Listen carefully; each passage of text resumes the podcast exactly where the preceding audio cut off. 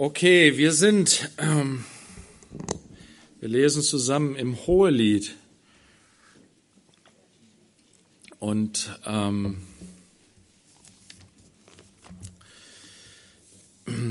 wir sind in Kapitel 2 ganz am Ende.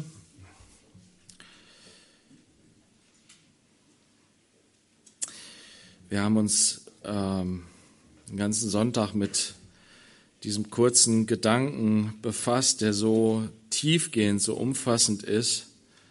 In Vers 16, mein Geliebter ist mein und ich bin sein. Und das ist so zentral. Darum geht es.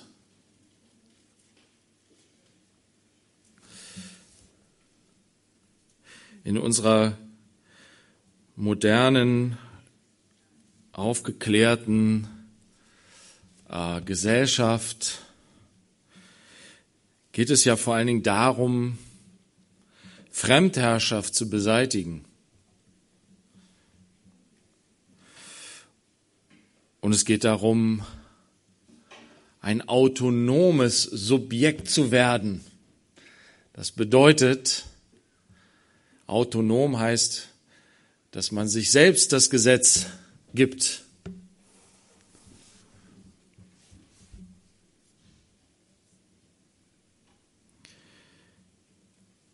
Die Folge dieser Entwicklung oder dieses, dieses Denkens ist, dass wir allein sind. Und dass wir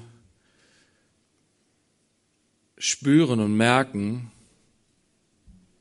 es ist nicht gut, dass der Mensch allein ist. Eine Erkenntnis, die du haben kannst, wenn du die Bibel anfängst zu lesen, schon im zweiten Kapitel steht das schon.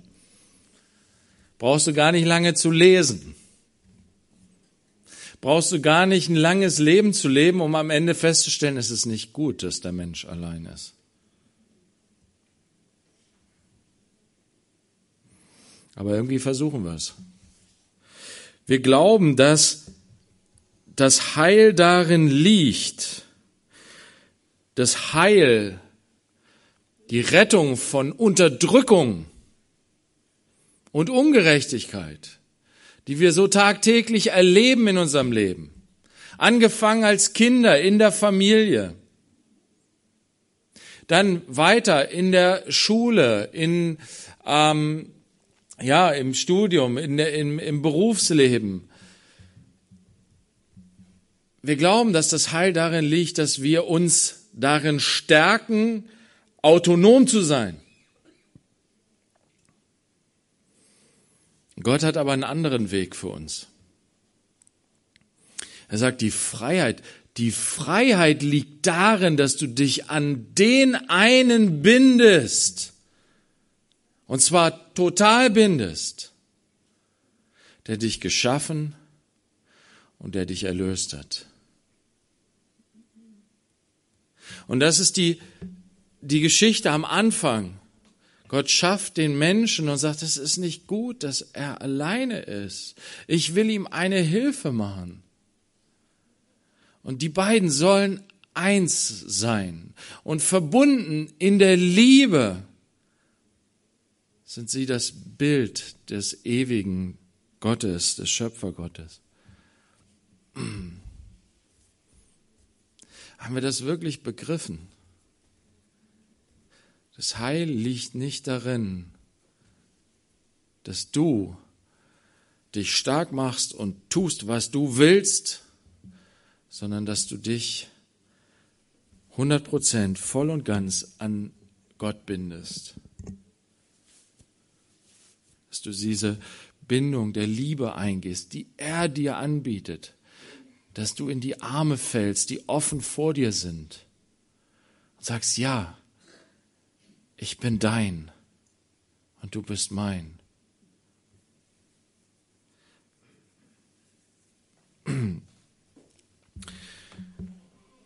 Wir befassen uns mitten im Krieg, mitten in dunkler Zeit mit der Liebe.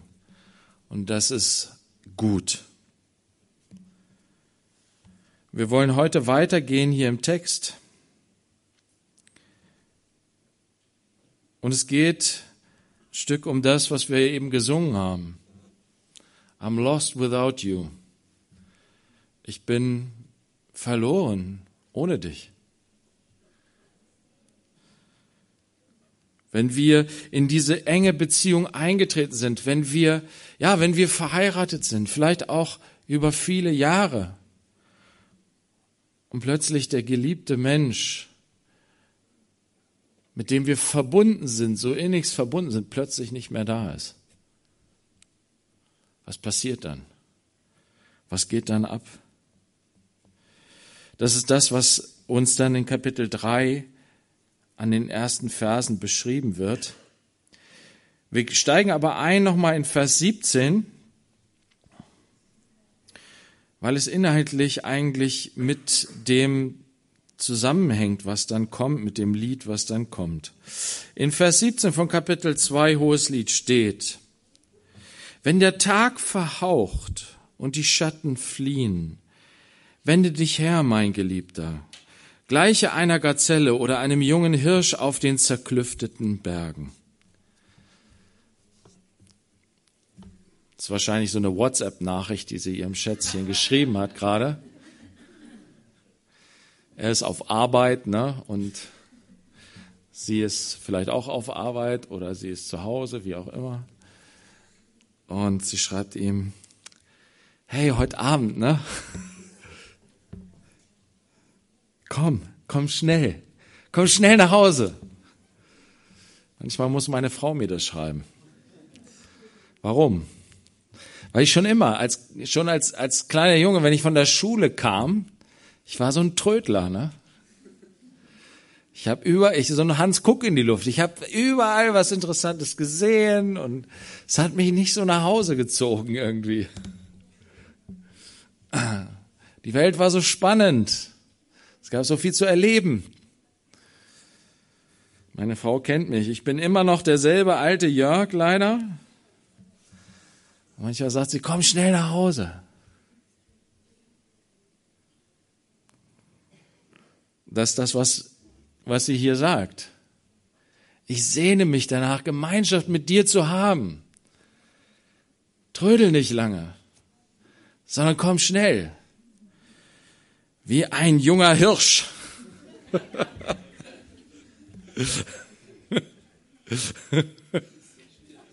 Ich weiß, ihr stellt euch mir jetzt alle vor, ich so über die, über die Hügel galoppiere nach Hause. Ne? Ja, ja, gut. Stellt euch das ruhig vor, dann hilft es euch vielleicht. Gerade junge Ehemänner, Leute, lasst uns echt Donnerstag treffen und uns darin stärken. Ne? Dass wir das, diese Lehren, die Gott uns durch sein Wort hier gibt, echt zu Herzen nehmen. Dass wir unsere Frauen nicht warten lassen. Dass wir ihre Sehnsucht erfüllen. Wie wir gesehen haben, mein Geliebter ist mein und ich bin sein. Dieses, diese, diese, dieser Gedanke gilt wirklich für die Ehe. Ich gehöre nicht mehr mir selbst. Ich gehöre mir nicht mehr selbst, weil ich meinem Herrn Jesus Christus gehöre. Und er hat mich, mein Herr hat mich zusammengefügt mit dieser Frau, mit Süster. Und hat gesagt, du bist jetzt nicht mehr alleine, sondern du gehörst mit Süster zusammen. Du bildest eine Einheit mit ihr. Also gehörst du auch in dem Sinne nicht mehr dir selbst. Deswegen sagt Paulus, ja, es ist ein Vorteil, wenn man nicht heiratet, weil dann hat man dieses Problem nicht. Dann gehört man nur dem Herrn.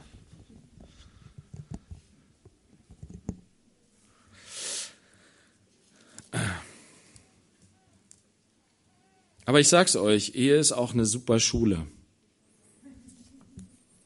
Weil manchmal bilden wir uns ein, wenn wir alleinstehend sind, und nur für den Herrn da sind.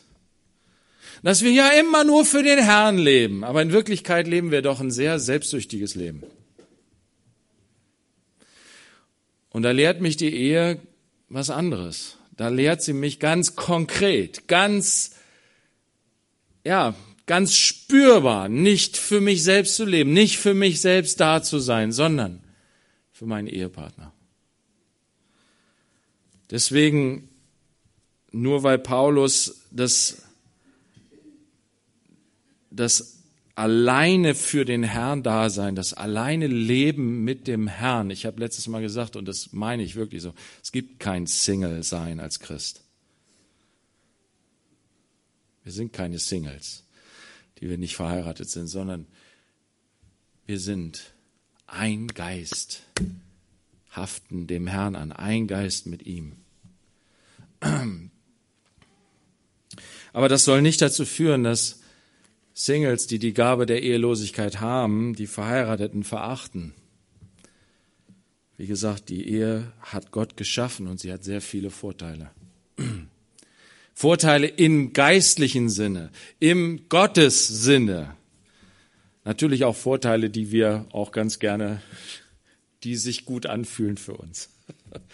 Aber auch manche Vorteile, die sich nicht so gut anfühlen, die trotzdem gut sind für uns. Und das ist es, dieses bereit zu sein, bereit zu stehen, für meine Ehefrau da zu sein. Wenn sie mich braucht, dass sie nicht lange suchen muss, darum wird es jetzt gleich gehen, sondern dass ich da bin. Diese Sehnsucht hat sie.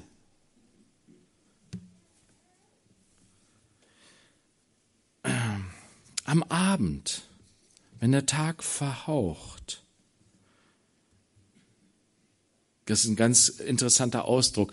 Ähm, das finden wir in 1. Ähm, Mose 2 auch, nee, 1. Mose 3, entschuldigt bitte, 1. Mose 3. Da heißt es in Vers 8, dass Adam und Eva die Stimme Gottes hörten, des Herrn, der im Garten wandelte bei der Kühle des Tages. Also am Abend. Aber dieser Ausdruck, die Kühle des Tages, das bedeutet natürlich, die Sonne ist am Untergehen und äh, sie verliert dadurch, dadurch hat sie nicht mehr diese Strahlkraft, es wird also ein bisschen kühler. Aber das, was hier eigentlich steht, ist das Wort bei dem Wind des Tages. Also wenn der Wind so ein bisschen dann durch den Garten so weht, so ein leichter Zugwind irgendwie. Und das Witzige ist, dass dieses Wort, was hier steht, das gleiche Wort ist wie das Wort Geist, Ruach. Das ist der Heilige Geist, der weht am Abend.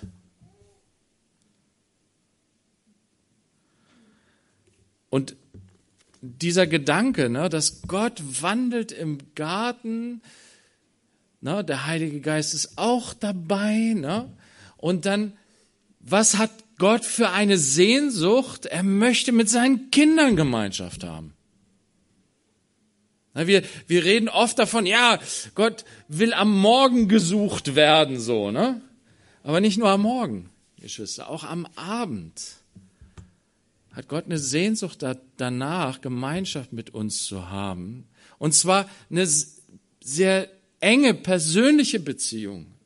Na, ähm, wisst ihr, dieses abends nach Hause kommen, abends zusammen zu sein, abends miteinander Zeit zu verbringen, sich auszutauschen. Was ist gewesen heute an diesem Tag? Klar, letztendlich mit Gott haben wir ja doch den ganzen Tag Gemeinschaft. Aber es ist doch gut, zur Ruhe zu kommen vor Gott und ihm, ja, ihm zu danken für den Tag. Ihm die Dinge nochmal hinzulegen des Tages. In der Verbindung mit seinem Heiligen Geist. Einfach auch diese, diese erfrischende Gemeinschaft mit Gott zu haben. Am Abend. Warum am Abend? Wisst ihr, am Abend ist es so, dass dass unsere Konzentration und Aufmerksamkeit geht runter, ne? Irgendwie. Ne? Und was machen wir modernen Westdeutsche? Wenn unsere Konzentration runtergeht, wenn wir so kaputt und fertig vom Tag sind,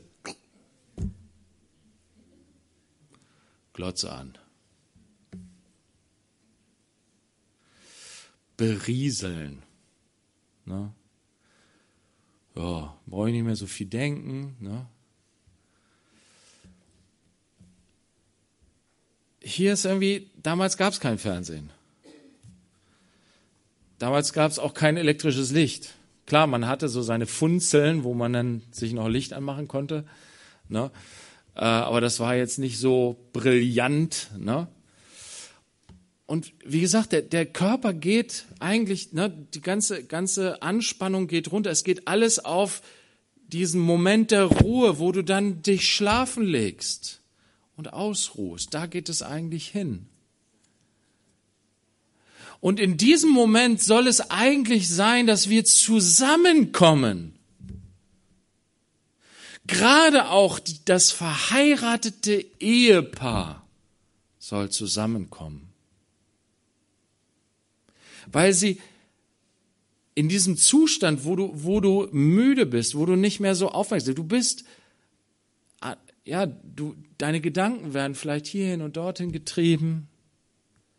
Und dann ist es gut, wenn du deinen Ehepartner an der Seite hast. So, ne? Und ja, es geht auch um die körperliche Nähe, um die Zärtlichkeit, um das einander nahe sein, nahe kommen.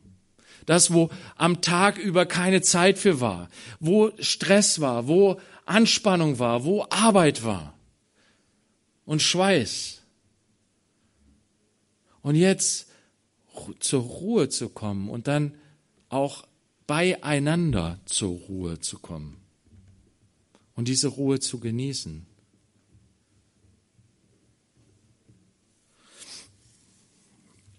Sie sehnt sich danach, dass er kommt. Ein junger Hirsch. Und wisst ihr, wenn wir das so lange rauszögern, dieses zusammen sich ins Bett legen, bis zu dem Zeitpunkt, wo wir wirklich Oberkante fertig und kaputt sind, weißt du, dann drehen, dann legen wir uns ins Bett und jeder dreht sich auf seine Seite und wo ist da noch Zeit? sich vielleicht ein bisschen aneinander zu kuscheln? Wo ist da noch die Zeit, miteinander ein Gespräch zu führen? Wo ist noch die Zeit, zärtlich miteinander zu sein? Wir machen es uns echt schwer. Und ich, ich spreche zu mir selber. Also, ne, denkt jetzt nicht, ich sage euch hier so, ich weiß, wie es geht und macht's mal alle so wie ich. ich muss selber gut zuhören.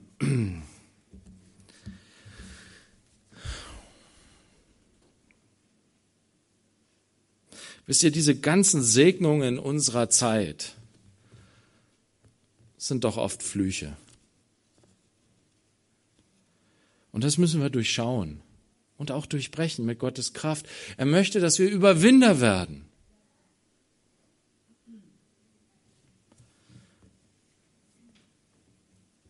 Wisst ihr, und, und dieses, ja, wenn wir dann am Ende des Tages zusammenkommen und sie wünscht sich einen jungen Hirschen, der Kraft noch hat für sie, um für sie da zu sein. Ich bin aber alt und kaputt und mein Tag war lang und ich habe keine Power mehr. Was mache ich dann? Ähm, ich habe hier so eine schöne, schöne Verse gefunden, Psalm 18, Vers 32 bis 34. David hat diesen Psalm geschrieben am Ende seines Lebens, nicht am Anfang. Da war er auch schon älter. 18, Vers 32 bis 34. Wer ist Gott außer dem Herrn? Und wer ist ein Fels als nur unser Gott? Gott umgürtet mich mit Kraft und vollkommen macht er meinen Weg. Er macht meine Füße den Hirschen gleich und stellt mich hin auf meine Höhen. Was sagt David hier? Ich bin umgürtet mit Kraft. Ich gehe einen vollkommenen Weg. Ich mache meine Füße den Hirschen gleich. Und ich stelle mich auf meine Höhen. Nein. Das ist der entscheidende Unterschied, Geschwister. Ich hab's nicht. Ich hab nicht diese Kraft. Ich stehe nicht auf meinen Höhen. Ich bin eine lahme Ente und kein schneller Hirsch.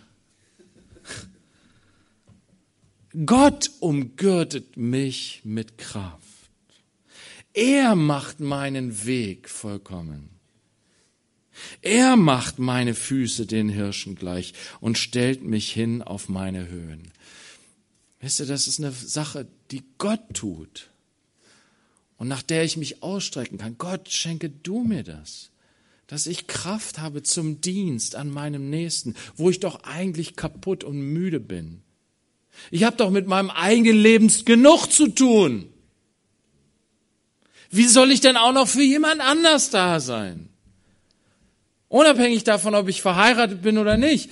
Ne, meinem Ehepartner, meiner Familie, meinen Eltern, meinen Kindern, meinen Nachbarn, meinen Geschwistern in der Gemeinde, für die auch noch da zu sein. Am Ende des Tages, wenn ich sowieso fertig, fix und fertig bin, dann noch jemanden anrufen. Ach nee. Nee, klick. Das kann ich nicht. Ich habe doch gar keine Kraft dafür. Aber Gott sagt, wisst ihr, junge Männer werden müde. Aber die auf den Herrn vertrauen, gewinnen neue Kraft. Das heißt, zu Gott zu kommen, am Ende des Tages zu sagen, Herr, gib mir noch mal Kraft, Herr auf dem Weg nach Hause zu sagen, Herr, bitte stärke mich jetzt, dass ich für meine Familie nochmal da sein kann. Oder für jemand anders, den du mir aufs Herz legst. Dass ich ein Segen sein kann. Mach du mich nochmal stark, wie so ein junger Hirsch.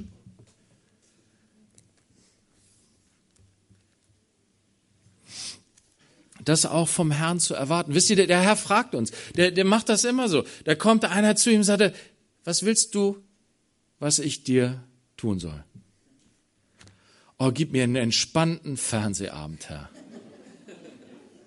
Okay, bitte. Dir geschehe, wie du geglaubt hast. Aber willst du nicht schmecken und sehen, dass der Herr gut ist? Und das wirst du nicht im Fernsehen sehen, sehr selten. Also da musst du dir schon einen guten Film raussuchen. Und das ist manchmal dann auch gut. Das ist dann ja auch Stärkung und Ermutigung. Aber wisst ihr, wenn wir einfach nur die Glotze anschalten, da finden wir keine Stärkung für unseren Geist.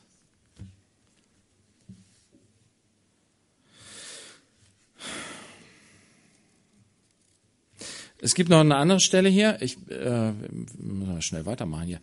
Ähm, das lasse ich weg. Habakuk steht es auch, 3 Vers 19, könnt ihr euch aufschreiben. Jesaja 35. Oh, das ganze Kapitel ist cool. Lest das mal.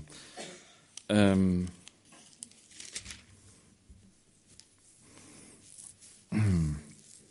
Am Ende geht es prophetisch um Jesus, um sein Kommen und was da passiert. Da steht, Gott selbst wird kommen und euch retten. Gott selbst wird kommen und euch retten. Und dann steht in Vers 5, dann werden die Augen der Blinden aufgetan und die Ohren der Tauben geöffnet. Dann wird der Lahme springen wie ein Hirsch und jauchzen wird die Zunge des Stummen. O Herr, Füll mich mit dieser Kraft. Jesus, dafür bist du doch gekommen, dass die Lahmen wieder gehen können.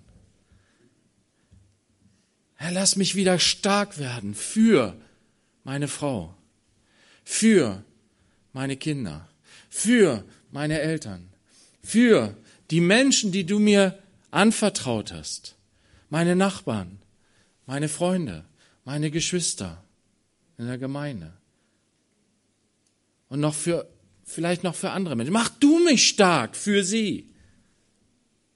Nicht für mich selbst, für sie. Dafür bist du doch gekommen, Herr. Und dann kommt dieser Lahme und sagt, Herr, ich will wieder gehen. Sagt der Herr, dir geschehe, wie du geglaubt hast. So ist es doch, oder? Wir gehen weiter in das hohe Lied. Kapitel 3. Auf meinem Lager zur Nachtzeit suchte ich ihn, den meine Seele liebt. Ich suchte ihn und fand ihn nicht. Was für ein dramatischer Moment. Sie ist eingeschlafen und sie wacht irgendwie so halb auf und tastet so neben sich. Und plötzlich wird sie ein Stück mehr wach. Wo ist er? Schatz, wo bist du?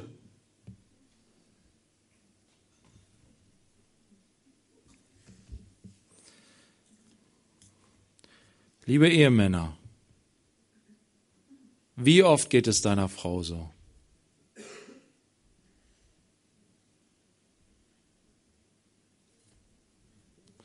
Wie oft bist du nicht für sie da, wo sie dich braucht? Wo sie dich sucht? Sie muss erst anfangen zu suchen, um dich zu finden.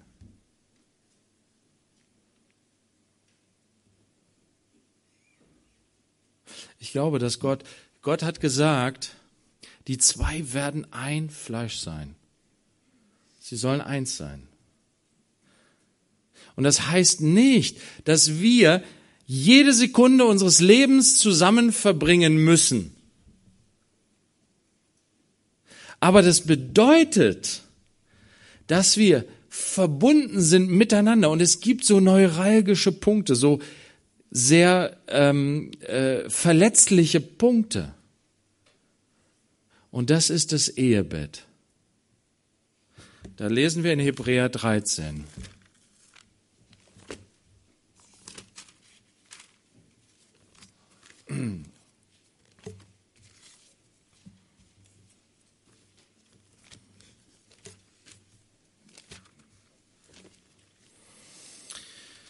Hebräer 13, Vers 4. Das ist am Ende dieses Briefes, wie es oft in den Briefen ist, so Ermahnungen in Hinblick auf verschiedene Themen. Und hier ist einfach ein einzelner Vers, der dieses Thema Ehe nochmal aufgreift. Und da steht einfach nur, stehen einfach nur drei Gedanken. Die Ehe sei ehrbar in allem, oder die Ehe sei ehrbar bei allen und das Ehebett unbefleckt. Denn Unzüchtige und Ehebrecher wird Gott richten.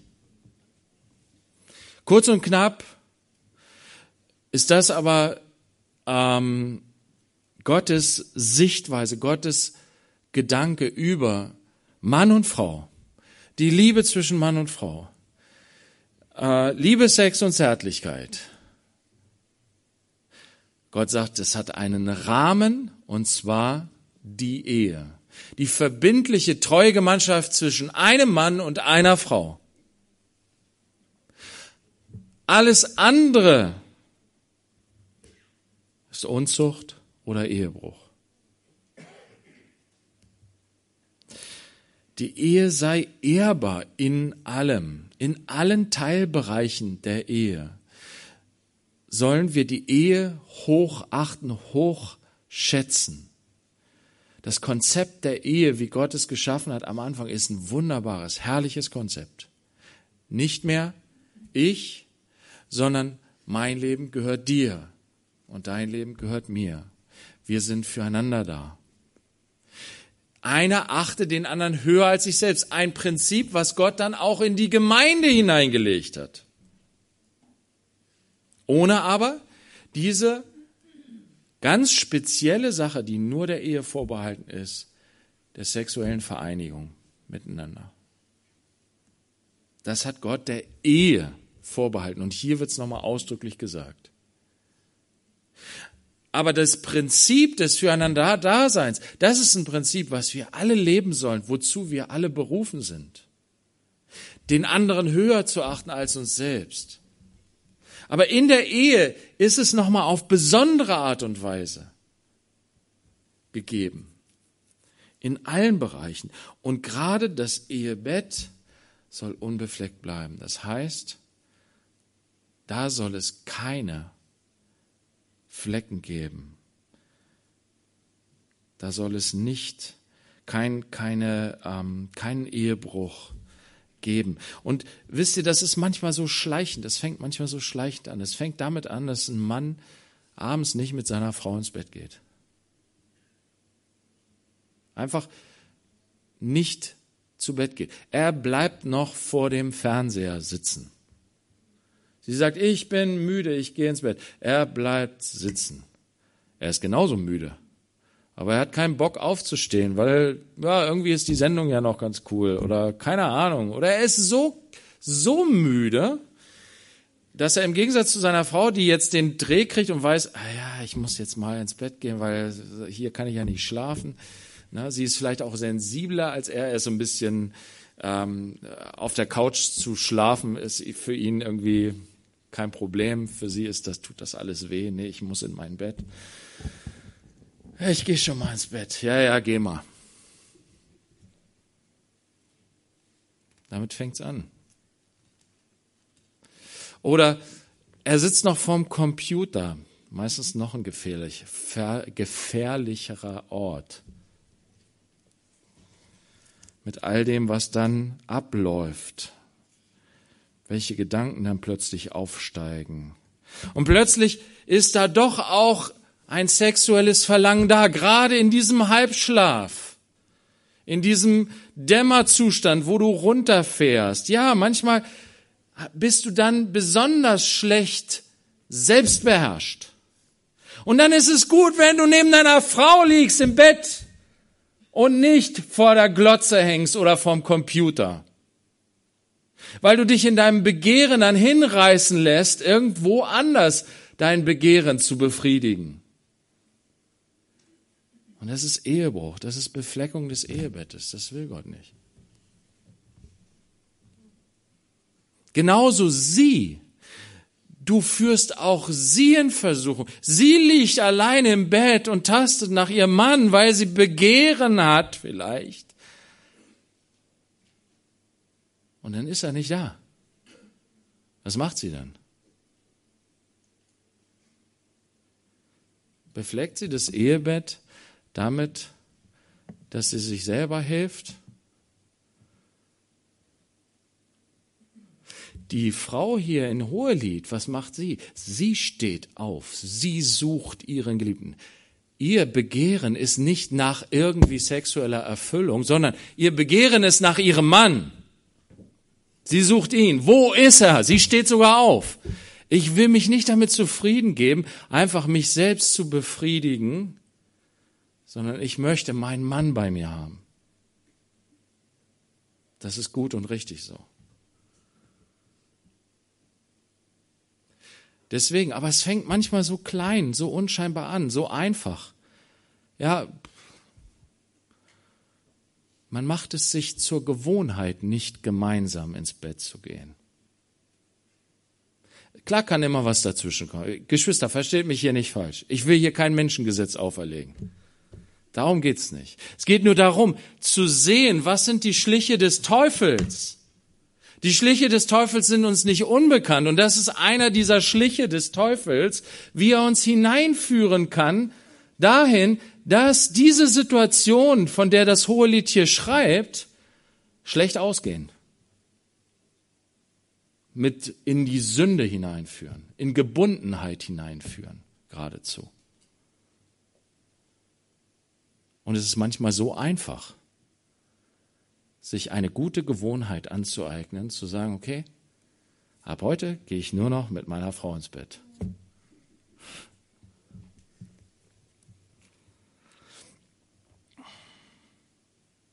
Ja, das ist vielleicht ein Opfer für dich. Du würdest gerne noch sitzen und das Pokalspiel zu Ende gucken. Ich rede von mir, ihr merkt das, ne? Aber vielleicht ist es besser zu sagen, nein, ich stelle das hinten an. Ich, ich gehe mit meiner Frau ins Bett, ich entspanne mich mit ihr zusammen. Ich stehe bereit. Ich bin für sie da, wenn sie mich braucht, wenn sie Sehnsucht nach mir hat, nach Gemeinschaft mit mir. Und wenn es nicht so ist, dann bin ich nicht enttäuscht, dann bin ich nicht entmutigt, dann bin ich nicht sauer, sondern dann segne ich sie einfach.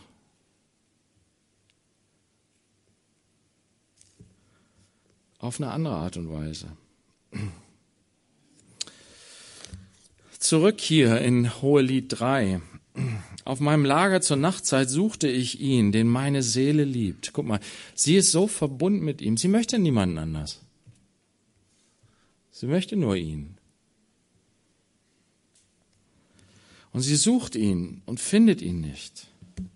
Dann steht hier in Vers 2, aufstehen will ich, will ich denn, will die Stadt durchstreifen, die Straßen und die Plätze, will ihn suchen, den meine Seele liebt. Ich suchte ihn und fand ihn nicht. Ich musste irgendwie heute Morgen, irgendwie viel mehr hat Gott mich meine Sünden äh, äh, sehen lassen. Ich bin mal als Jugendlicher, bin ich mal, ähm, äh, wir hatten in, in unserer kleinen Stadt da so ein Stadtfest im Sommer, ne, und ich bin dahin. Meine gesagt, ja, ich gehe zum Stadtfest, so, ne. Und es war eigentlich normal, dass ich irgendwann nach Hause komme, ne, so zu einer ordentlichen Zeit, zehn, elf, was weiß ich. Und irgendwie war es aber so cool, da hatte ich so ein paar Leute aus der Schule getroffen und wir waren nett zusammen. Und es war auch jetzt gar nichts äh, Schlimmes irgendwie, aber die waren so gut drauf und die meinten so, ja, lass uns noch mal zu dem und gehen, wir können da irgendwie noch was kochen und so. Und dann bin ich da mit denen hin und so, cool. Das war so super Freiheit. Und da habe ich mit denen dann auch lange abgehangen und was weiß ich. Und dann irgendwann habe ich dann den Weg nach Hause gefunden. Da war es irgendwie so drei oder so. Und ich komme nach Hause und meine Mutter sitzt da und weint sich die Augen aus. Und sagt, wo bist du gewesen? Ja, boah, ich war halt noch so ein bisschen unterwegs. Er hat sich totale Sorgen gemacht. Und mein Vater war nicht da. Wo, wo, wo, ist, mein, wo ist denn Papa? Ja, der ist, der ist losgefahren in die Stadt, ne, um dich zu suchen.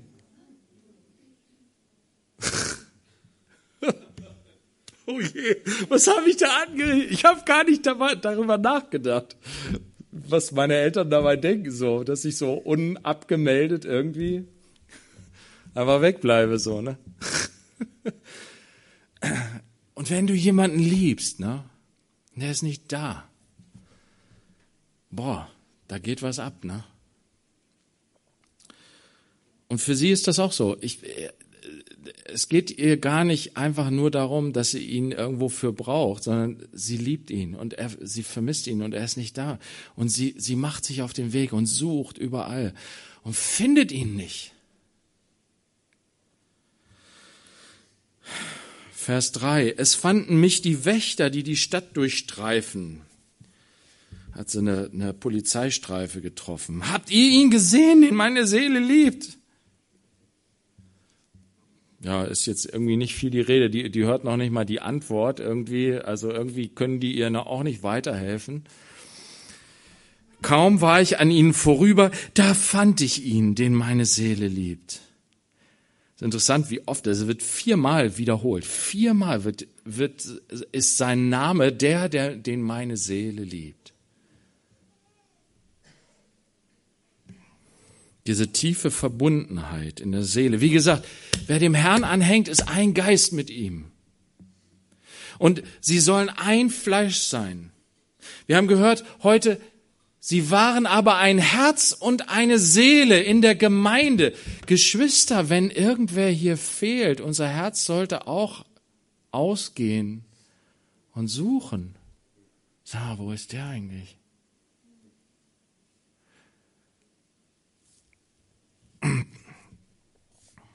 Oder wo ist sie? Kaum war ich an ihnen vorüber, da fand ich den, den meine Seele liebt. Ich ergriff ihn und ließ ihn nicht mehr los, bis ich ihn ins Haus meiner Mutter gebracht hatte und in das Gemach derer, die mit mir schwanger war. Sie hat ihn dann gecatcht und ihn nicht mehr losgelassen. Den lasse ich nicht mehr los. nachher haut er mir wieder ab. Beschwöre euch, Töchter Jerusalems, bei den Gazellen oder bei den Hirschkühen des Feldes, weckt nicht, stört nicht auf die Liebe, bevor es, es ihr selber gefällt. Diesen Refrain hatten wir schon gelesen, dieses, die Gazellen und die Hirschkühe, die sehr schreckhaft sind, ne? Also, bitte, kommt nicht dazwischen. Sie, sie, sie möchte ihren Geliebten für sich haben und sie möchte nicht, dass die Liebe gestört wird. Ich ergriff ihn und ließ ihn nicht mehr los. Diese ganzen Verse hier, wie gesagt, sie haben auf jeden Fall eine ganz wichtige Bedeutung für uns als Eheleute. Ähm, wirklich diese Sicht zu haben. Wir, wir, wir wollen unsere Liebe aufeinander richten. Wir wollen unsere Seele verbinden mit dem, mit dem Gott uns zusammengefügt hat. Wir wollen in unserer Sehnsucht, die wir so haben, wir wollen sie aufeinander richten. Nicht, nicht einfach unserer, unserem Begierde oder unserem Trieb irgendwie folgen, sondern unser, unser Sein, auch unsere Sexualität soll geleitet sein von der Liebe zu dem einen, zu der einen.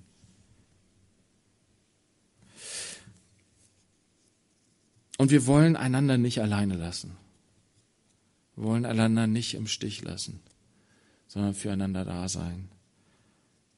Nicht uns selbst leben, sondern für den anderen. Ich möchte noch auf eine geistliche Deutung der ganzen Sache eingehen. Und zwar lesen wir das in ähm, Matthäus 9.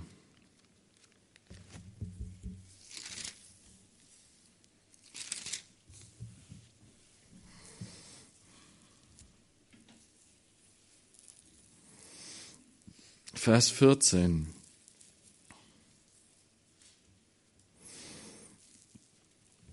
Dann kommen die Jünger des Johannes zu Jesus und sagen, warum fasten wir und die Pharisäer oft? Deine Jünger aber fasten nicht. Und Jesus sprach zu ihnen, können etwa die Hochzeitsgäste trauern, solange der Bräutigam bei ihnen ist? Das, was Jesaja 35 angekündigt ist, es ist erfüllt. Er ist gekommen, der Messias, der das gebracht hat, die Rettung, das Heil. Gott selbst ist gekommen in Jesus. Da kann man nicht trauern, da kann man nicht fasten. Da freut man sich einfach nur. Mein Geliebter ist da. Er ist bei mir. Was für eine Wonne. Und dann sagt er, es werden aber Tage kommen, da der Bräutigam von ihnen weggenommen sein wird. Und dann werden sie fasten.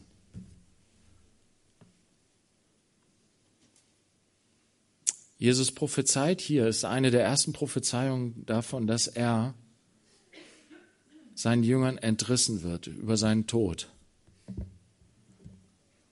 Er sagt, es wird eine Zeit sein, wo sie trauern werden wo es ihnen so gehen wird wie dieser Frau. Wo ist mein Geliebter? Ich weiß nicht, wo er ist. Wir sehen es in Maria Magdalena. Sie Sie ist zum Grab gegangen, ja. Sie hatte zumindest wenigstens noch den toten Leib. Da hat sie drauf geachtet, dass der ordentlich ins Grab gelegt wird, dass der Stein ordentlich davor gerollt wird. Ja, dann kann jetzt ja nichts passieren. Sie geht nach Hause, sie bereiten die Salben vor, sie kommen wieder, der Stein ist weggerollt. Oh nein, was ist mit Jesus? Sie geht rein, er liegt nicht mehr da. Wo, wo haben sie ihn hingebracht? Sie findet diesen, diesen Typen da, der aussieht wie der Gärtner. Sie sagt, wo hast du ihn hingebracht? Ich will ihn holen, damit ich ihn habe. Eigentlich ist es nur noch ein toter Körper, aber es ist alles, was ich noch von ihm habe. So hängt ihre Seele an ihrem Jesus. So ist es aber auch bei den anderen Jüngern. Als die Jünger nach Emmaus unterwegs war und da kommt dieser Fremde, dieser, dieser, dieser äh, geht mit ihnen, sie reden mit ihnen und dann will er sich verabschieden und sagen, bleib doch bei uns, bleib doch bei uns. sie merken plötzlich, boah, wir wollen ihn nicht wieder loslassen. Sie haben noch gar nicht gecheckt, dass es Jesus ist, aber sie, sie lassen ihn schon nicht mehr los.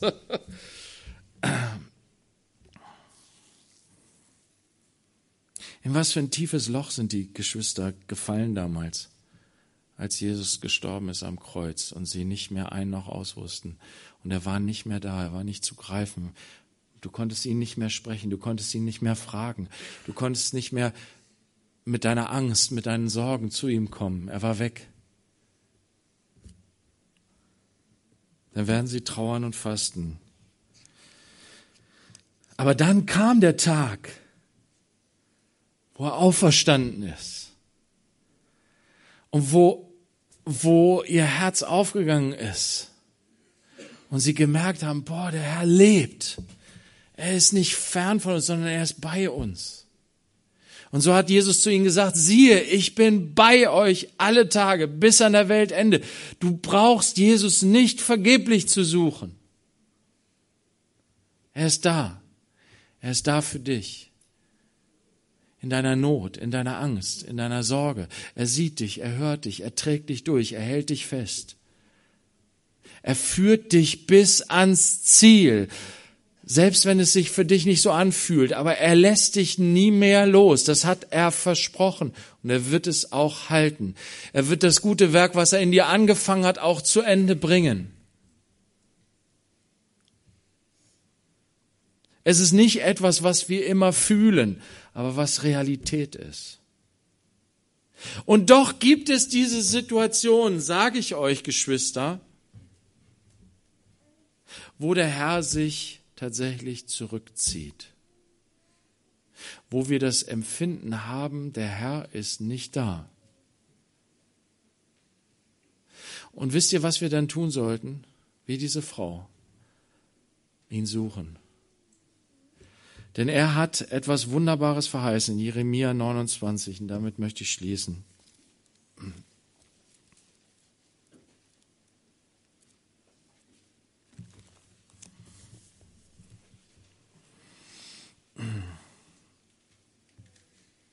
Jeremia 29, Vers 13.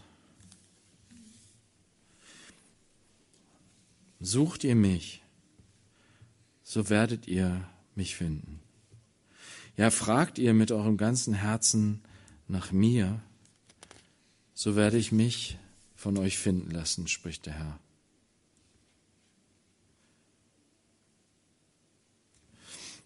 Das ist Gottes Zusage an uns heute. Wenn du mich suchst, du wirst mich finden. Und ja, diese Frau hat es auch so erlebt. Sie hat ihn nicht gefunden, den, den ihre Seele liebt. Dann ist sie aufgestanden, hat die ganze Stadt durchstreift und hat ihn nicht gefunden, den, den ihre Seele liebt. Sie hat die Wächter gefragt, aber sie wussten auch nichts.